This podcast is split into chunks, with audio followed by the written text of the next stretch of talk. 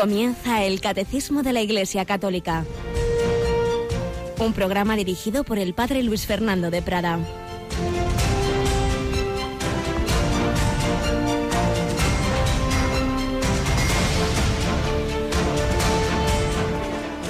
Alabados sean Jesús, María y José. Muy buenos días, muy bienvenidos a esta nueva edición del Catecismo de la Iglesia Católica semana pasada, un día que un servidor no pudo, teníamos la garganta hecha polvo. Bueno, no está del todo recuperada, pero en fin, poco a poco. Lo suficiente para hablar, ¿verdad, Yolanda? Buenos días. Muy buenos días, padre. Nos alegramos de que ella tenga la, la garganta un poquito mejor. No sé, no sé. Decían mejor que esté calladito una temporada. no, bueno, pues eh, es el primer catecismo que hacemos en este precioso tiempo de Adviento y precisamente en la semana en que vamos a celebrar ese primer viernes que viene precedido en Radio María de un momento muy especial, ¿verdad, Yoli? Pues sí, porque tendremos la hora santa en, aquí en la capilla de la emisora de, Radio María. Será las 11 de la noche, las 10 en Canarias. Víspera de primer viernes de mes, día mensual, por así decir, del corazón de Jesús. Bueno, pues es que hoy celebramos, no es todavía, no está aún canonizado, es aún beato, un hombre muy importante en la historia de la devoción al corazón de Jesús en España, ¿verdad, Yolanda? Sí, el beato Bernardo de Hoyos. Y la verdad es que fue una persona pues muy devota del Sagrado Corazón de Jesús, lo hemos podido escuchar un poquito en, el Santoral y bueno, pues un día para dar gracias a Dios también. Un joven, un joven eh, de nuestra querida antigua Castilla, la, la vieja, en quien se cumplió la palabra del Evangelio de hoy precisamente cuando Jesús dijo, Te doy gracias, Padre, Señor del cielo y de la tierra, porque has escondido estas cosas a los sabios y entendidos y se las has revelado a la gente sencilla.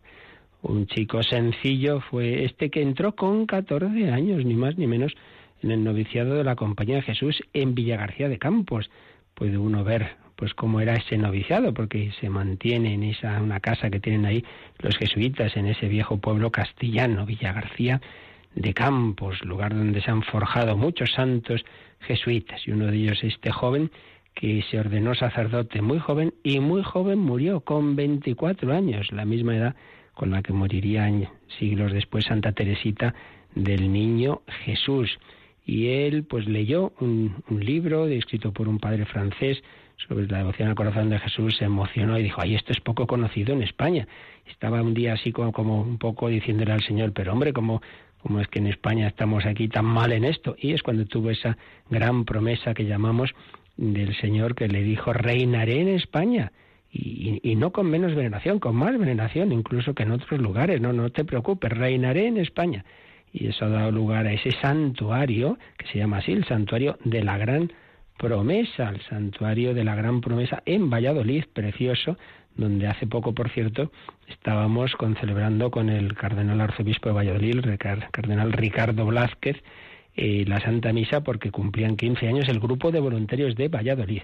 Sitio precioso, si no habéis estado vale la pena. Hay tres grandes santuarios al corazón de Jesús en España, el del Cerro de los Ángeles, en el centro geográfico de España, donde España está consagrada ese corazón de Jesús, ese primer monumento que inauguró Alfonso XIII y que lamentablemente fue dinamitado en los terribles tiempos de persecución del año 36. Luego el, el templo del Tibidabo en Barcelona, templo nacional expiatorio, eh, ahí en la ciudad condal, y este santuario de la Gran Promesa en la calle Santuario, en el centro de Valladolid, que tiene una imagen preciosa del corazón de Jesús con los brazos abiertos como diciendo, venid, venid a mí todos que yo solo quiero daros la paz, el consuelo, el perdón. Pues vamos a pedir al Señor que nos ayude en este adviento a abrir nuestro corazón a esa llamada suya. Venid, venid a mí, venid a casa. Nuestra casa es Dios, es el corazón de Dios hecho carne en Jesucristo, un corazón humano, un corazón humano de una persona divina que nos ha amado, que nos ama. Y es lo que estamos viendo en el catecismo y es lo que seguiremos viendo hoy. Pero primero vamos a retomar algunas historias de hombres que, no habían conocido al Señor, que no eran cristianos y que llegaron a esa fe, de conversos a Jesucristo, hoy de un hombre, un famoso rabino judío que, que conoció al Señor, que se entregó a Él. Pues pedimos a, al Señor, por mediación del Beato Francisco de Hoyos, eh, que este adviento crezcamos en conocimiento, amor y seguimiento de Jesucristo nuestro Salvador.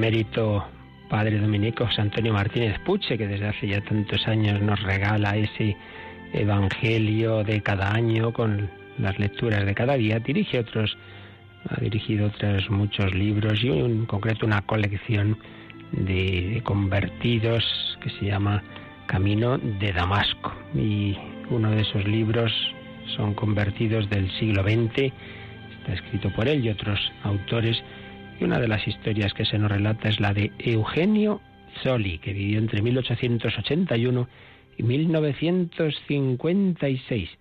Se inicia este relato con el párrafo que el propio Eugenio Zoli escribió ya converso al cristianismo. Decía así, nadie ha tratado de convertirme. Mi conversión ha sido una lenta evolución interior. Desde hace años, y yo mismo lo ignoraba, mis escritos tenían ya un carácter tan cristiano que un arzobispo dijo de mi libro El Nazareno, todos podemos equivocarnos, pero por cuanto puedo juzgar, pienso que yo mismo podría firmar este libro. Es lo que escribía Israel Zoller en las páginas autobiográficas que llevan por título Antes del alba. ¿Quién era este hombre? Había nacido en 1881 en Polonia, concretamente en una zona que se llama Galicia. Era el último de cinco hermanos en el seno de nuestra familia de secular tradición rabínica. Por tanto, una familia muy judía y de, tradición rabínica, con un gran amor a los estudios bíblicos y a las lenguas semitas. La llevaba en su sangre ese gran amor por lo que a partir de 1904 inició cursos universitarios en Viena, coronados en Florencia, y ejerció funciones de rabino en Trieste, compatibles con la enseñanza de la lengua y literatura semíticas en las aulas universitarias de Padua. Por tanto, un hombre muy formado, muy culto. Años de estudio, de profunda reflexión, de oración que darán como fruto ese libro, El Nazareno, escrito por un judío sobre Jesús de Nazaret. Recientemente hemos tenido algo semejante con ese rabino que citaba Benedicto XVI en su libro Jesús de Nazaret, un hombre bueno, un hombre serio, un hombre que busca la verdad y que, bueno, mira desde su perspectiva esa figura de Jesús de Nazaret. Pues él publicó ese libro sobre Jesús en 1938. tuvo, tenía ciudadanía italiana, cambiando entonces el apellido Zoller a Zoli, Eugenio Zoli, eh, pero ya sabemos, son los años ya 30, la legislación fascista le, le apartó de la docencia. Nace entonces una nueva etapa en la vida de Israel Soli. He dicho antes Eugenio, eso es posterior. De momento es Israel de nombre y de apellido Tzoli, quien ganaba en disponibilidad para la atención y ayuda del pueblo judío, sin patria, que vivía pacíficamente religión, tradiciones y costumbres en Europa, particularmente en Alemania, pero ya dejó de ser así, como sabemos, desde la llegada de Hitler. Ya era una temible tempestad castigando a los hebreos, los que se privaba del acceso a los cargos públicos, y del ejercicio de las profesiones liberales, pérdida de derechos civiles. A Zoli, que habla el alemán y recibe información de primera mano, no les ajena esa dramática situación de sus hermanos de raza. En 1935, desde Trieste, alerta por escrito al rabino jefe de Roma, Angelo Sacerdoti, suplicándole que intente el favor de Mussolini. Pero el duce, tres años después, acabará copiando la política racial nazi. Entonces Soli protesta públicamente ganándose a cambio la pérdida de la nacionalidad italiana.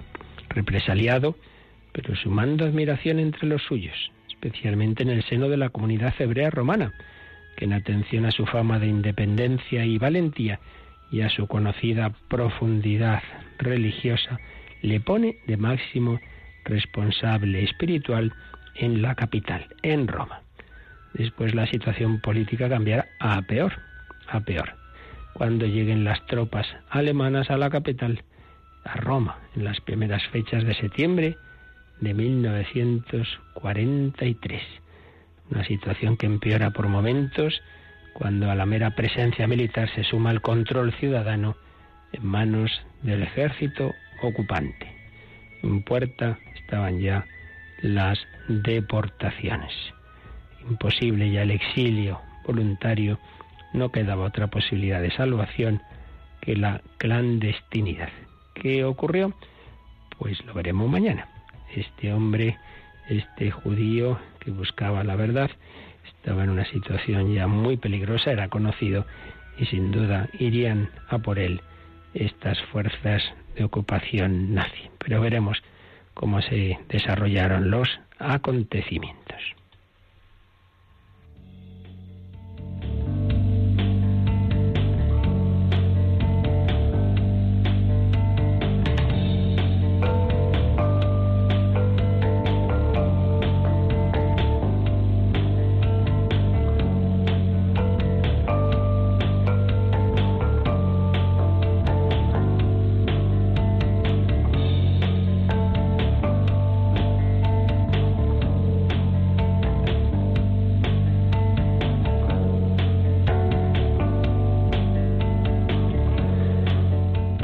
Nosotros a seguir conociendo a este Jesús de Nazaret, del que nos hablan las escrituras, pero al que, al que hay que conocer personalmente. Ahí empieza realmente el cristianismo, no solo cuando tenemos una idea lejana o un conocimiento por las escrituras, sino cuando tenemos un trato personal con él. Pero es verdad que es importante que que le conozcamos desde lo que esa inspiración de las escrituras nos va mostrando. Estábamos viendo esos textos impresionantes que nos hablan de la redención, de cómo el Hijo de Dios, hecho hombre, persona divina en naturaleza divina y humana, y divina desde siempre y humana desde su encarnación en el seno de María, como la misión de su vida es redimirnos desde dentro, no una especie de amnistía general eh, desde fuera, sino uno de nosotros, uno de nuestra humanidad, Cristo, nuestro hermano, que ha nacido de mujer, como dirá San Pablo en Galatas 4:4, Cristo, nuestro hermano, va a llevar una vida de amor al Padre y a los hombres, de obediencia en reparación de todos nuestros pecados. El sí sostenido de Cristo a lo largo de su vida va a reparar todos nuestros noes. Y sobre todo cuando ese sí y esa obediencia y ese amor va a dar el paso definitivo que es entregar la vida en la cruz. Toda la vida de Cristo es redentora, pero indudablemente el momento cumbre de esa entrega, de esa redención, es la pasión, es la muerte del Hijo de Dios y es lo que estamos viendo. Ya estábamos en un apartado que tiene un título, una frase que así de primeras sorprende pero es palabra de Dios, es una frase de San Pablo. Dios lo hizo pecado a su Hijo, a quien no conoció pecado, Dios lo hizo pecado por nosotros, para que viniésemos a ser justicia de Dios en él. Es una frase de San Pablo en su segunda carta a los Corintios 5, 21. Eh, al enviar a su propio Hijo en la condición de esclavo, la de una humanidad caída y destinada a la muerte a causa del pecado, Dios hizo pecado al que no había conocido pecado. Eso ya lo habíamos leído en el número 602 y va a profundizar en ello el catecismo en el 603. Así que vamos adelante con este número, Yolanda, el 603. Jesús no conoció la reprobación como si él mismo hubiese pecado, pero en el amor redentor que le unía siempre al Padre, nos asumió desde el alejamiento con relación a Dios por nuestro pecado hasta el punto de poder decir en nuestro nombre en la cruz, Dios mío, Dios mío, ¿por qué me has abandonado?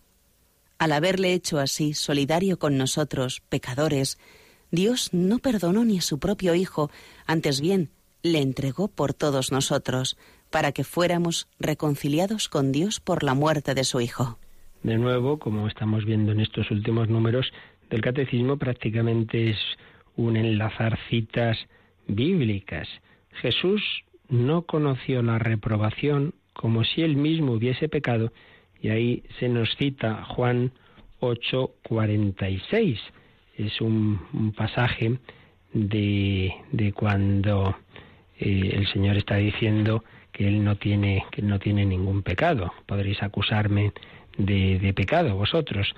No, por tanto hay que hay que tener cuidado cuando nos dice San Pablo esto de que Dios lo hizo pecado. No quiere decir ni ni muchísimo menos como si él tuviese eh, pecado por sí mismo. Evidentemente no puede ser. Eh, la persona divina del Verbo eh, no, no, no, iba a tener la más mínima sintonía con el pecado. Dios, Jesús no conoció la reprobación como si él mismo hubiese pecado. Pero ¿qué ocurre? Que nos ha asumido como cabeza del cuerpo místico, somos miembros suyos, y es como si un padre dice, no, yo, yo no he hecho lo que han hecho mis hijos malos, lo han hecho ellos. Pero claro, él, él puede ser responsable de lo que hayan podido hacer sus hijos si son menores, o si estaban bajo su custodia, etcétera, puede tener esa responsabilidad. Bueno, pues Jesús ha querido, por así decirlo, asumir esa responsabilidad, el tomar sobre sí lo que era nuestro, tomar sobre sí nuestros pecados y darnos a nosotros en cambio lo que era suyo, su vida, su, su alegría, su, su felicidad, su resurrección, asumiendo él en cambio nuestro pecado, nuestro dolor, nuestra angustia, nuestra eh, agonía, nuestra muerte. Por eso sigue diciendo este número que en el amor, en el amor redentor que le unía, en el amor redentor que le unía siempre al Padre, nos asumió, nos asumió, en ese amor redentor, nos asumió desde el alejamiento con relación a Dios por nuestro pecado. Cuando dice en el amor redentor que le unía siempre al Padre, cita Juan 8, 29. Por cierto, antes el Juan 8:46, la cita exacta es esta. ¿Quién de vosotros puede demostrar que he pecado? Jesús no conoció la reprobación como si él mismo hubiese pecado, y él así bien claro se lo dice a aquellos que con los que está discutiendo, ¿quién de vosotros puede demostrar que pecado? En Jesús no hay pecado. Pero Juan 8:29 dice, conmigo está el que me ha enviado, no me ha dejado solo, porque yo hago siempre lo que es de su agrado. Conmigo está el que me ha enviado siempre está unido al Padre, pero unido al Padre a la vez está unido a nosotros. Nos asumió, nos asumió y nos asumió desde la situación en que estábamos de pecado. Y una situación de pecado implica alejarnos de Dios. Nos hemos alejado de Dios. Pecado original, toda la humanidad, que es como una gran familia, se ha alejado de Dios, pero luego está todo ese río inmenso de pecados y nuestra propia vida en todas nuestras vidas, pues todos sabemos, si somos mínimamente sinceros, que hemos hecho cosas mal. Todo eso nos ha alejado de Dios y de los demás y de nosotros mismos, en realidad. Nos ha, nos ha alienado de nuestro verdadero ser. Entonces, en esa separación de Dios, Jesús nos ha asumido. Y por eso dice, nos asumió desde el alejamiento con relación a Dios por nuestro pecado, hasta el punto de poder decir en nuestro nombre en la cruz, Dios mío, Dios mío, ¿por qué me has abandonado? Es, un, es verdad que es el inicio de un salmo, el Salmo 22, Dios mío, Dios mío, ¿por qué me has abandonado? Un, salmista está sufriendo, está pasándolo mal. Jesús recita ese salmo, pero aunque sea una frase de un salmo, no deja de decirla él en la cruz. y la recogen los evangelistas. Es una de las siete palabras que meditamos de Jesús en la cruz, realmente impresionante. El hombre Cristo Jesús, que no deja de ser hombre aunque sea Dios, en su alma humana estaba experimentando, estaba sintiendo lo que, lo que es ese alejamiento de Dios, lo que es que a uno le parece que, que, que, Dios está muy lejos y como que le ha abandonado. En el fondo de su alma y de su ser, lo que suelen distinguir los místicos, no hay como una parte superior del alma más honda, más profunda, esa, por supuesto, está en la unión con, con Dios y en esa certeza que Jesús tenía y que va a manifestar en su última palabra, Padre, a tus manos encomiendo mi espíritu.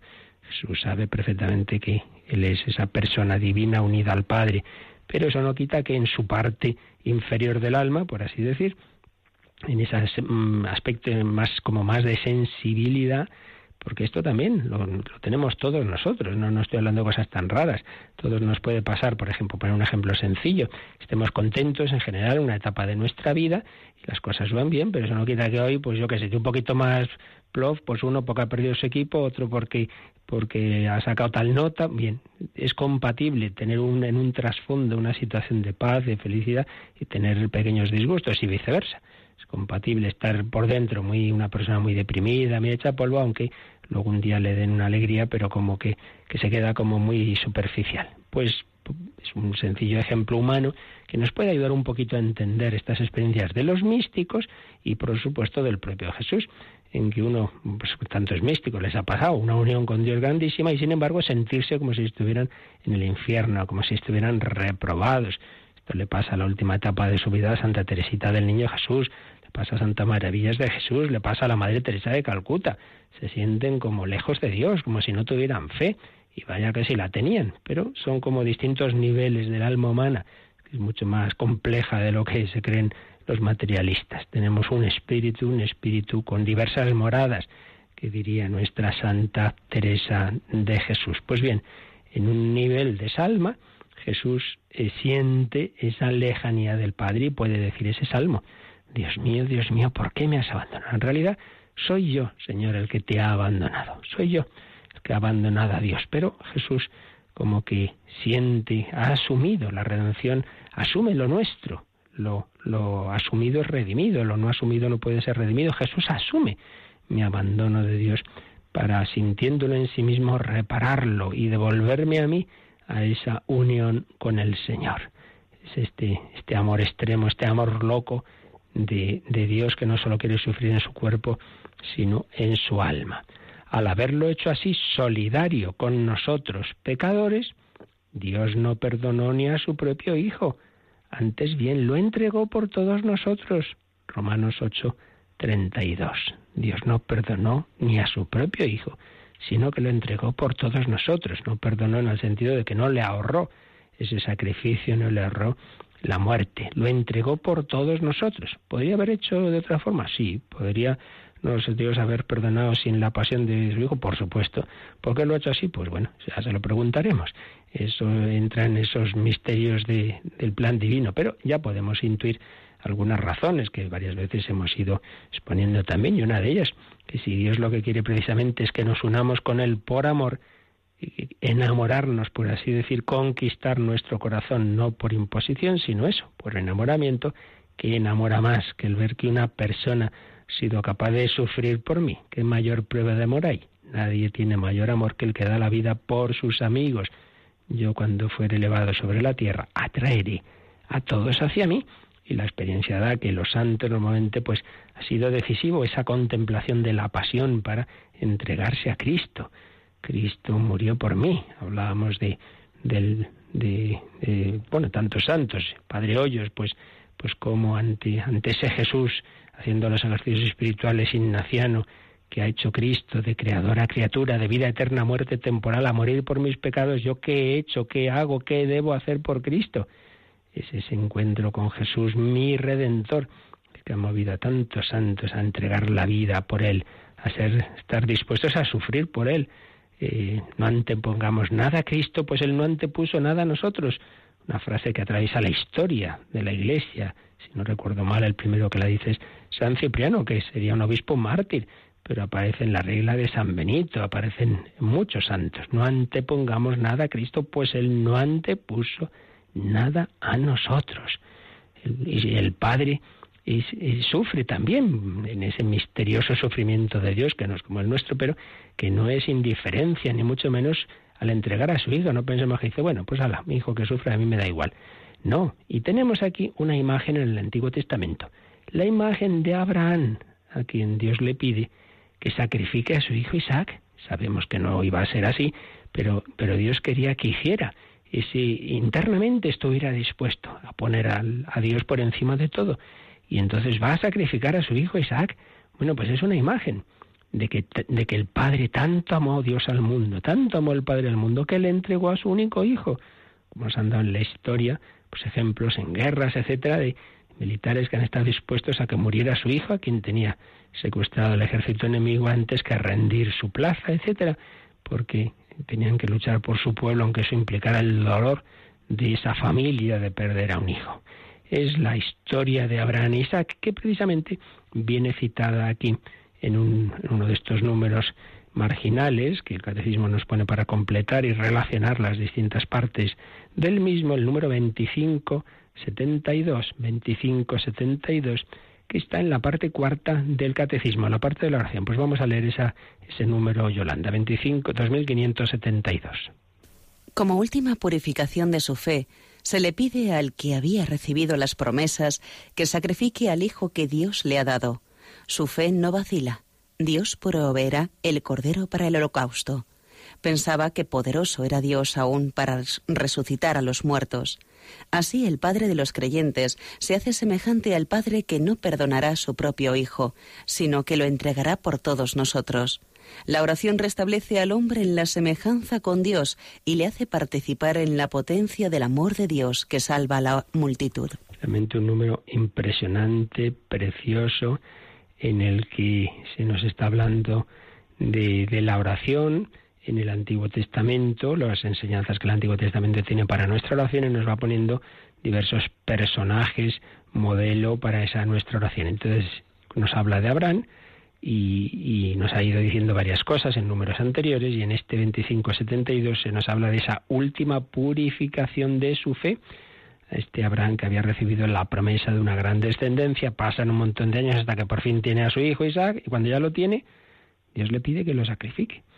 Aquí podemos ver pues algo que ha ocurrido, que ocurre en la vida de los santos siempre también, nuestras vidas, algo que, que hemos puesto mucha ilusión y que, que, que, es bueno, que Dios nos lo ha dado, pues mm, lo ha por ejemplo, quizá hayáis leído, es precioso y si nos lo aconsejo, Sabiduría de un pobre, un librito pequeño sobre la vida de San Francisco de Asís, pues Dios le ha inspirado la fundación de su orden, la orden de hermanos menores, pero llega un momento de crisis en que parece que, todo se tambalea, que muchos están contra el propio fundador.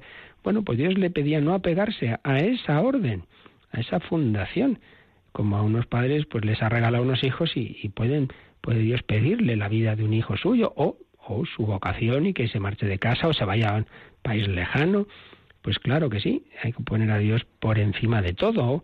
Esa experiencia tan fuerte del cardenal vietnamita Van Tuan, entonces no cardenal, entonces obispo cuando le detiene el régimen comunista de Vietnam sin, sin más ni más, sin, juicio, simplemente por ser obispo, por ser sacerdote y él que estaba trabajando tanto en su diócesis, en su seminario y, empieza a pensar, ay, ay, mi seminario, ay, mi diócesis, que va a ser de todo ello y siente en su interior esa voz, tú has escogido a Dios y no las obras de Dios.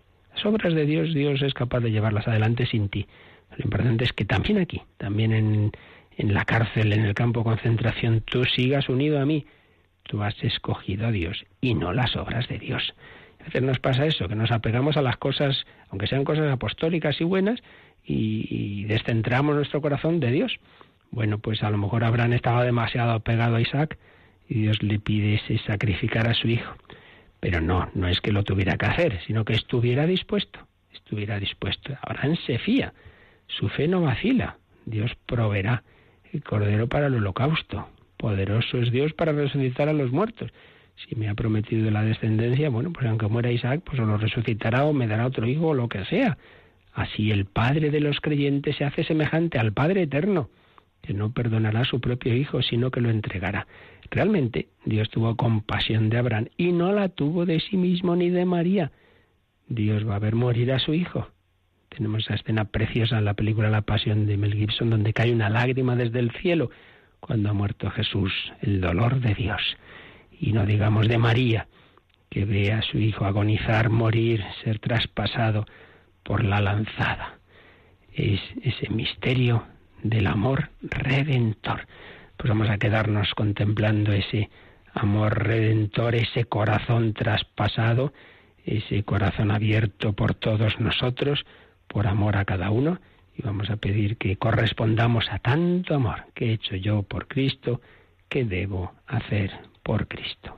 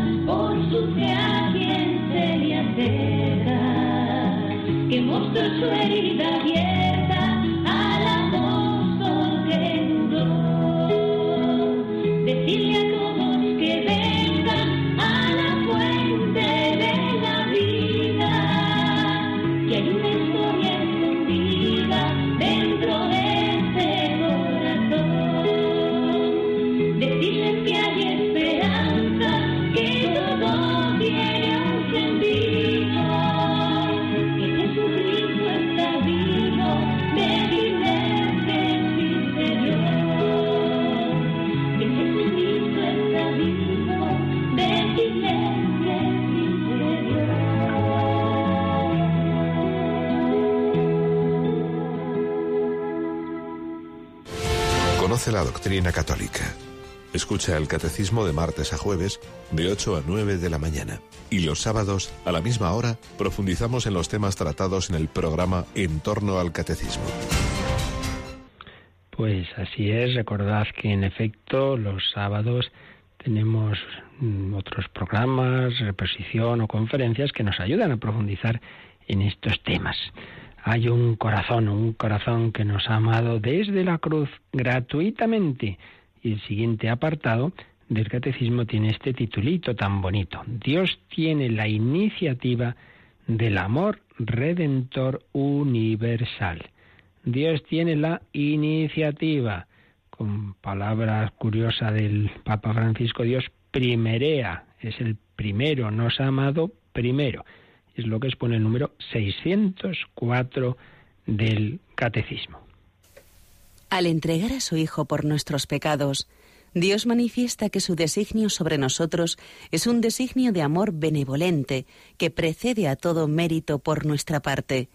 En esto consiste el amor, no en que nosotros hayamos amado a Dios, sino en que Él nos amó y nos envió a su Hijo como propiciación por nuestros pecados. La prueba de que Dios nos ama es que Cristo, siendo nosotros todavía pecadores, murió por nosotros. Pues como veis este número tiene una afirmación y dos citas del Nuevo Testamento. La afirmación, al entregar a su Hijo por nuestros pecados, Dios manifiesta que su designio sobre nosotros es un designio de amor benevolente que precede a todo mérito por nuestra parte. Esa es la, afirmación muy importante. Amor benevolente. Los clásicos distinguían el amor de concupiscencia, es decir, cuando uno busca, ama, pero también por interés, ¿no? Porque es algo que le atrae a su propio bien, pues uno ama ama pues el agua porque claro necesita necesita beber agua y, ama a esa persona que le atrae bien no, no es malo Dios nos ha hecho así pero amor benevolente en que uno en lo que se fija es en el bien del otro aunque eso pudiera no repercutir en su propio bien. Voy a ayudar a esa persona aunque ella ni se entere que he sido yo quien la ha ayudado. Pues ese es el amor de Dios un designio de amor benevolente que quiere hacer el bien. Y quiere hacer el bien previamente a toda respuesta nuestra a todo mérito. Amor benevolente que precede a todo mérito por nuestra parte y nos lo demuestra porque nos está entregando su Hijo no a los santos, sino a la humanidad pecadora. Al entregar a su Hijo por nuestros pecados, Dios manifiesta que su designio sobre nosotros es ese designio de amor benevolente que precede a todo mérito por nuestra parte. Esto está clarísimo, esta conciencia de ese amor gratuito en todo el Nuevo Testamento. Y como imagen de esa conciencia se nos dan dos citas.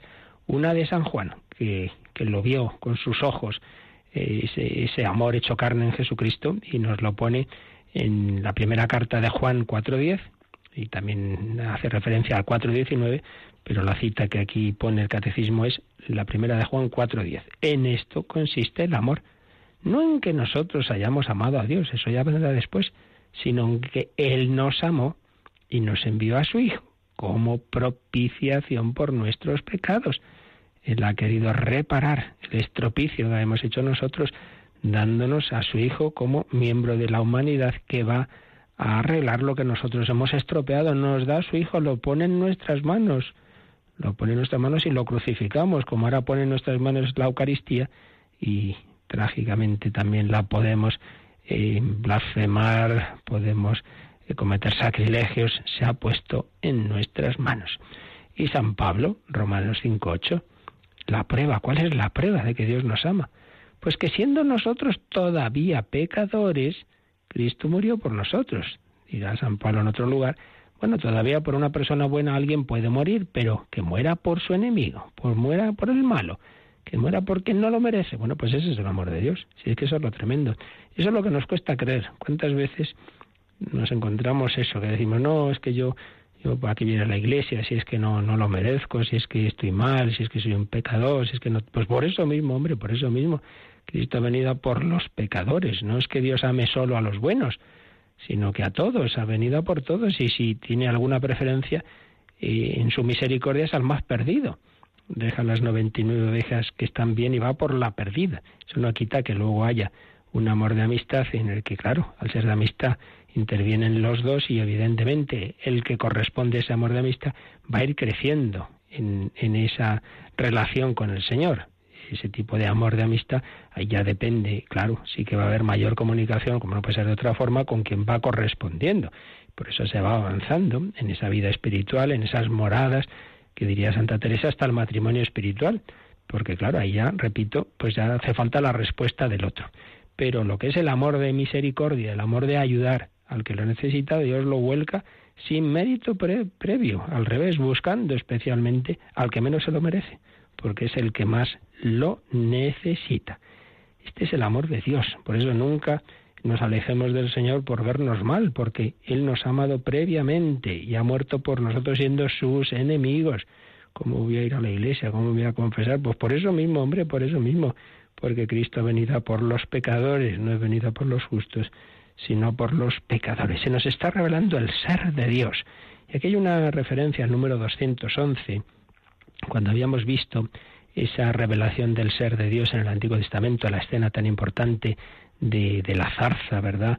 Cuando se manifiesta el nombre divino y que realmente ese nombre divino se va a completar ahora, que significa el yo soy el que soy, el Yahvé, ¿verdad? Se va a completar viendo que ese ser de Dios no es una mera eh, mm, esencia, digamos, neutra, sino una esencia de amor.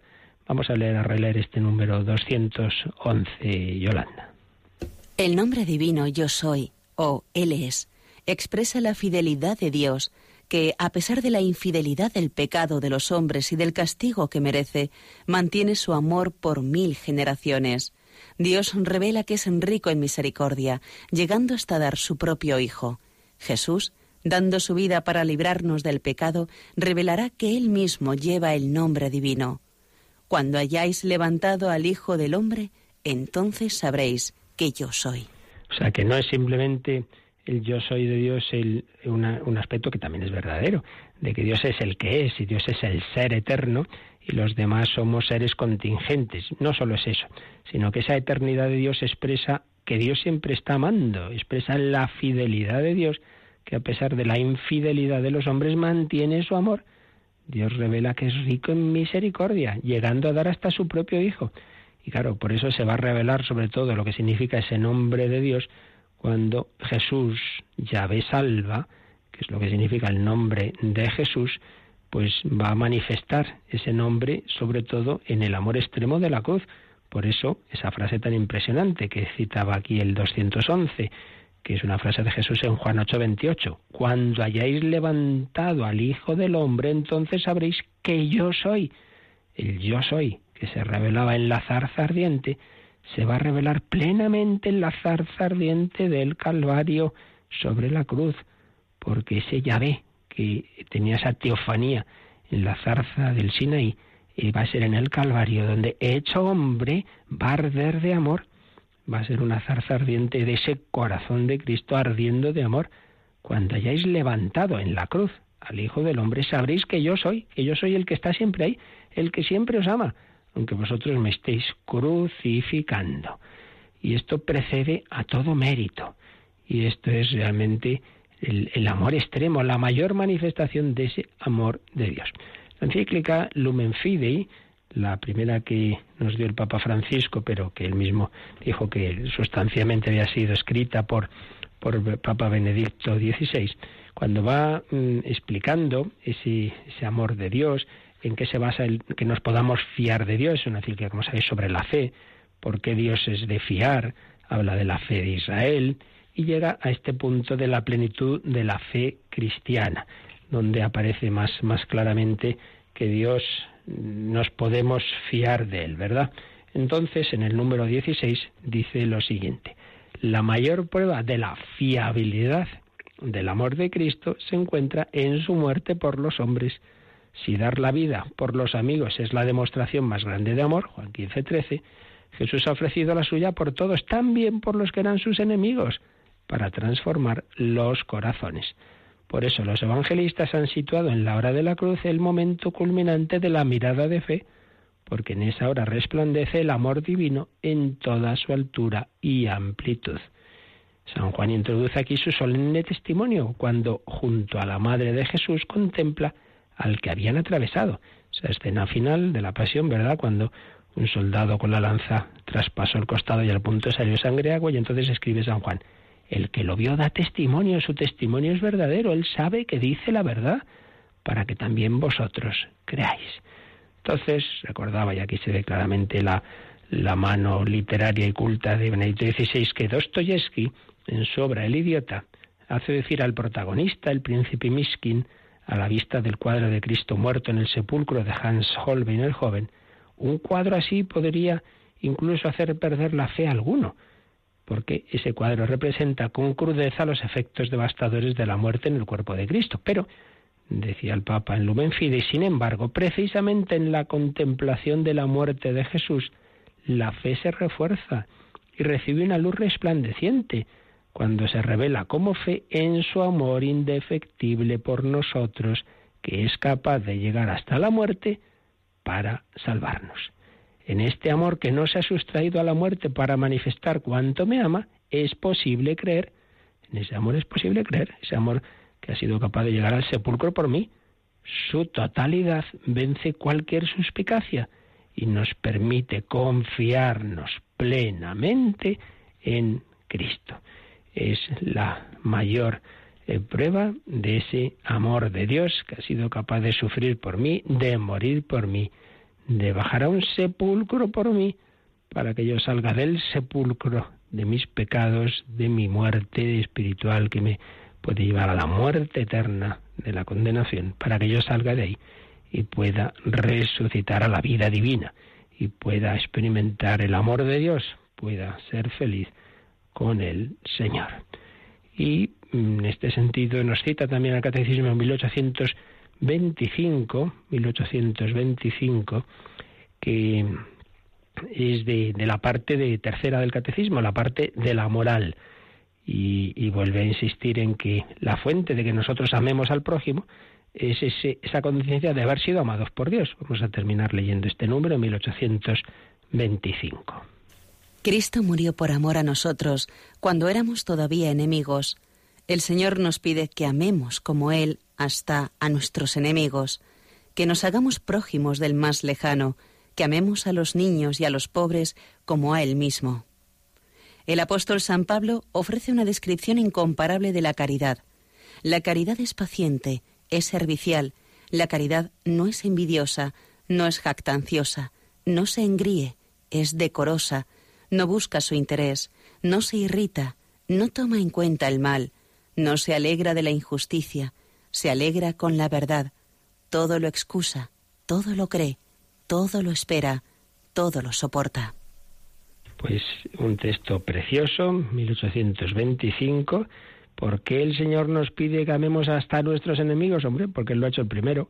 Él nos ha amado siendo nosotros sus enemigos, por tanto, amemos, hagámonos prójimos no solo de los que ya lo son y de los que me caen bien, sino del lejano, de los pobres, de los niños, de los pesados y de los que me están fastidiando y son mis enemigos. Bueno, yo también, enemigo de Cristo, he sido redimido por su muerte. Pues hombre, si el Señor te ha perdonado siendo tú su enemigo y ha muerto por ti, no será tanto que tú sonrías al otro, ¿no?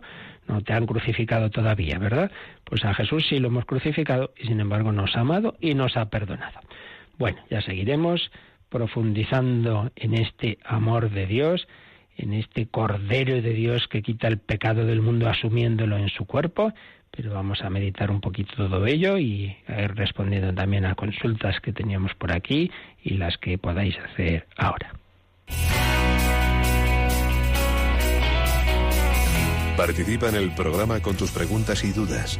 Llama al 91 153 8550. También puedes hacerlo escribiendo al mail catecismo radiomaria.es. Catecismo arroba radiomaria.es.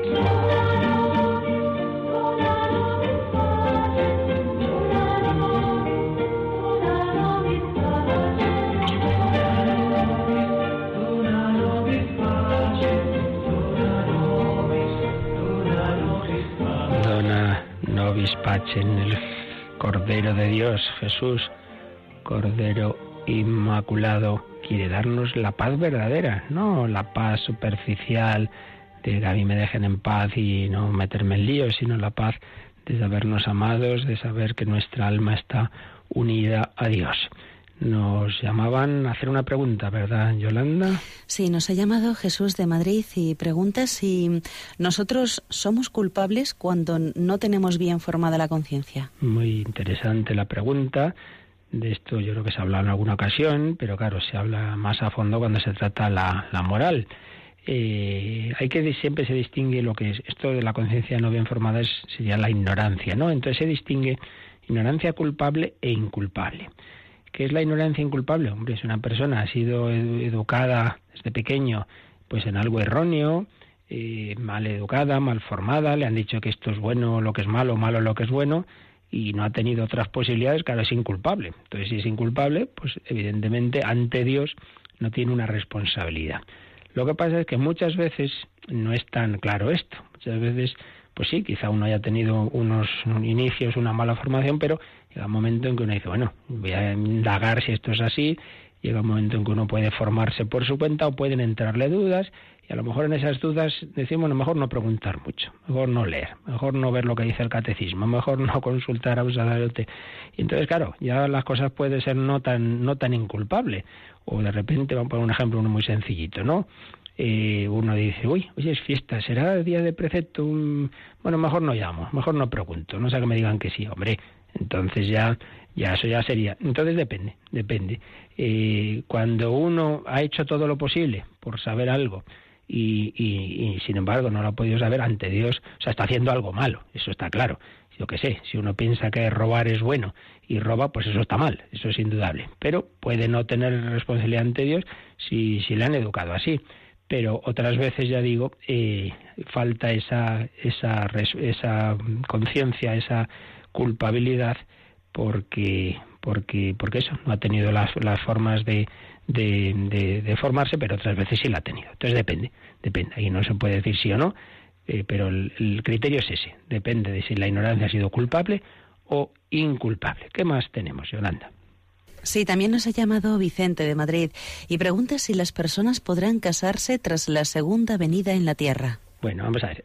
Lo de la segunda venida, aunque es un tema no del todo clarísimo, si coincide exactamente con, con la entrada ya en la escatología, eh, tras el fin del mundo, en la entrada en el cielo, pero supuesto que sea así, como es lo más probable, pues entonces ya lo dice el Señor, que en la otra vida no tomarán hombre ni mujer, no se casarán. Es decir, eh, si estamos hablando de, de, que ya hemos entrado en la etapa definitiva de la vida eterna, en la vida eterna son cuerpos transfigurados, por tanto ahí ya no hay matrimonio. Hay el amor, el amor transfigurado, el amor sobrenatural, el amor de caridad, ese sí, pero no el amor que en esta vida es el amor matrimonial que implica no solo un, un, un, amor espiritual, sino implica ese amor sensible y esa unión también de los cuerpos de hombre y mujer que a la vez que expresan la unión entre ellos son cauce de transmisión de la vida. Que por cierto teníamos también, si es que se nos han ido acumulando últimamente varias preguntas y consultas también nos llegan de vez en cuando, pues preguntas que en este tiempo de hoy pues son habituales, bueno, una persona homosexuales o transexuales, ¿por qué lo rechaza la Iglesia? La Iglesia no rechaza a nadie, por Dios. Eh, lo primero que hay que hacer es no, no caracterizar a una persona por una orientación sexual o por algo de este tipo. La persona es lo que es, es hijo de Dios. No, no, es como, ya me acuerdo una vez un, un, un en determinado lugar cuando se presentaba por primera vez fulanito de tal de la Leti de Madrid. Bueno, estupendo, me parece muy bien, ¿no? Pero a tampoco creo que sea tan definitivo en la definición de una persona al equipo del que es fan, ¿no? Hay cosas más, más importantes. Bueno, eso por un lado. Pero hay que distinguir lo que es la dignidad de la persona, lo que es la persona ante Dios. Cristo ha muerto por todos y cada uno y todos llamados a la santidad. Eso es una cosa. Y otra cosa es que la Iglesia enseña lo que ha recibido. Lo que ha recibido es que, que, que, hay un sacramento que es la unión de varón y mujer que a la vez que, que expresa la, esa unión mutua es también cauce de transmisión de la vida. Entonces, eso es así, pero eso no quiere decir que quien no eh, viva eso, entienda eso, pues que no que lo rechace o, o, cosas parecidas. Hay que distinguir lo que es los actos que, y concretamente en ese campo, ¿no? Lo que sería el, matrimonio, ese plan de Dios que aparece en toda la escritura, en toda la historia, es una cosa y otra cosa es eh, el, que se rechace a alguien por porque no que no pueda por lo que sea que no entrara en ello el vivir tal cosa. Y teníamos también bueno teníamos una consulta un poquito larga a ver si nos da tiempo a resumirla de Roberto que me había oído en otro programa en Vida en Cristo comentar el perdón a nuestras ofensas como perdonamos a los que nos ofenden. Entonces distingue ahí el perdón de Dios, el perdón de la Iglesia. Entonces dice que ha decidido dejar, dejar, bueno, por un lado dejar de confesarse porque pues claro que si la iglesia le rechaza ante algunas cosas, si no se arrepiente, entonces también ha dejado de ir a misa, porque entonces si va a misa y, y claro, no puede comulgar. Bueno, yo creo que aquí muchos temas. El tema de fondo es un tema pues muy básico, ¿no? Y es eh, si simplemente decimos, bueno, yo me las arreglo con Dios, o si yo creo que Dios se me ha comunicado, se me ha comunicado a través de Jesucristo y que Jesucristo a su vez ha fundado la Iglesia. Entonces no es que sea otra cosa distinta, es que es el mismo Dios, pero Dios que me lo ha puesto fácil, esa relación con Él. Entonces esto se cree o no se cree. Si yo creo que, Dios se me ha comunicado en Jesucristo y que Jesucristo se comunica en la Iglesia, que Él ha fundado, que Él ha instituido, en la que ha dejado los sacramentos. Tomad, comed, esto es mi cuerpo, a quien perdonéis los pecados les quedan perdonados. Yo no es que acuda a otra cosa distinta de Dios. Cuando voy a confesarme, acudo a Dios, pero a un Dios que me ha dicho, oye, este es el mejor camino para recibir mi perdón. Entonces, claro, la primera cuestión es si tenemos esa fe, esa fe eh, cristiana y católica, en el Dios que se me comunica a través de la Iglesia. Supuesto eso, hombre, no hay que, no hay que decir, no, no, yo, yo a mi aire, yo a mi aire. Hombre, pues fíjate de lo que dice Dios y de que el propio Dios nos ha puesto esos caminos, ¿no? De los, de los sacramentos. Pero otro segundo tema es que uno diga, bueno, pero es que hay cosas que yo todavía no, bueno, pues poco a poco.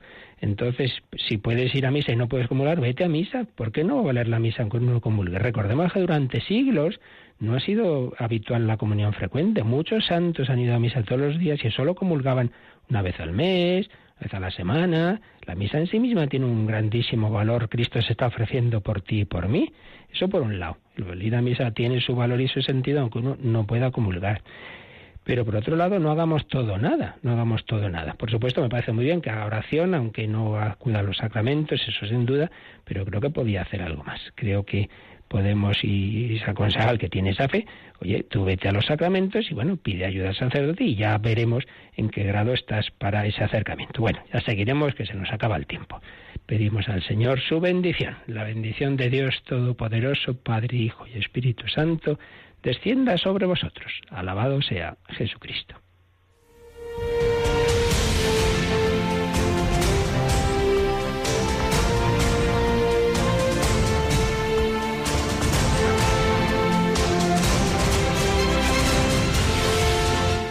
Han escuchado en Radio María el Catecismo de la Iglesia Católica. Un programa dirigido por el Padre Luis Fernando de Prada.